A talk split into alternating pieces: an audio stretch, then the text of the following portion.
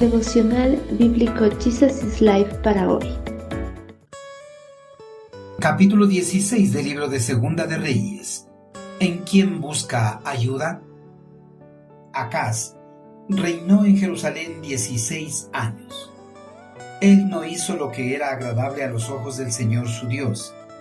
Entonces el rey Resín de Aram y el rey Peca de Israel subieron hacia Jerusalén para atacarla. Sitiaron a Acaz pero no pudieron vencerlo. El rey Acaz envió mensajeros a Tiglat-Pileser, rey de Asiria, con este mensaje: Yo soy tu siervo y tu vasallo. Sube a rescatarme de los ejércitos de Aram e Israel que me atacan.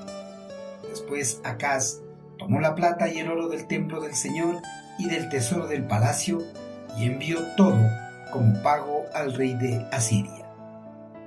Durante el reinado de Acaz en Judá, la injusticia y la infidelidad se convirtieron en ultrajante idolatría, particularmente de parte del mismo monarca.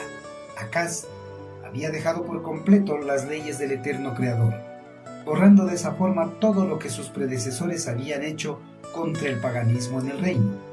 Acaz, sin la dirección de Dios, ofreció culto y adoración a los ídolos, hasta ofreció a sus hijos como sacrificios a Moloch y Milcom. Acaz instauró así en su reino nuevamente las prácticas detestables de las naciones paganas que el Señor había expulsado de la tierra del paso de los israelitas. Ante las acciones malvadas de Acaz, el eterno Creador intervino con juicio sobre el reino del sur. Hizo que Israel y Siria formaran una alianza para ir contra Judá. La coalición asedió Jerusalén, intentando sustituir a Acaz con un rey de su elección el sitio de la ciudad se prolongó por un periodo considerable. La ubicación estratégica de Jerusalén y la bien desarrollada muralla fortificada que la rodeaban hicieron imposible que por el momento los dos reyes adversarios tomaran la ciudad. Acaz, angustiado por el sitio prolongado, envió embajadores a Tiglat-Pileser, rey de Asiria, pidiendo su apoyo contra sus enemigos. A través de esta acción, el monarca de Judá se sometió voluntariamente al rey de Asiria como vasallo a cambio de su intervención militar. Esta era una promesa de que Judá serviría a Asiria a partir de entonces. Como garantía de esa promesa, se envió a Tiglat-Pileser una considerable recompensa. El oro y la plata de recompensa que le ofreció al rey asirio provenía del palacio y del templo del Señor el Dios a quien Acaz aborrecía. Queridos hermanos, Acaz, en su rebeldía al eterno Creador, no interpretó correctamente la señal enviada por el Señor.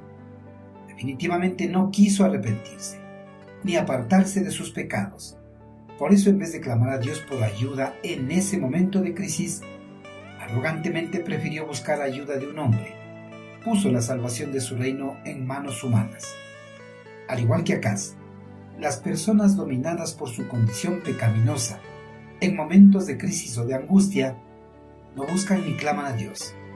Prefieren buscar ayuda en personas similares a ellas, personas que nada pueden hacer para liberarles de la situación que están atravesando.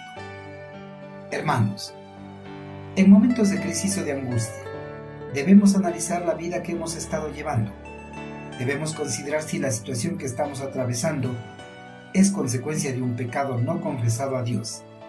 Y si es así, debemos humillarnos delante de Dios, arrepentirnos, buscar su perdón y misericordia para que nos libere de la situación adversa, y no ir en busca de ayuda en hombres que nada pueden hacer.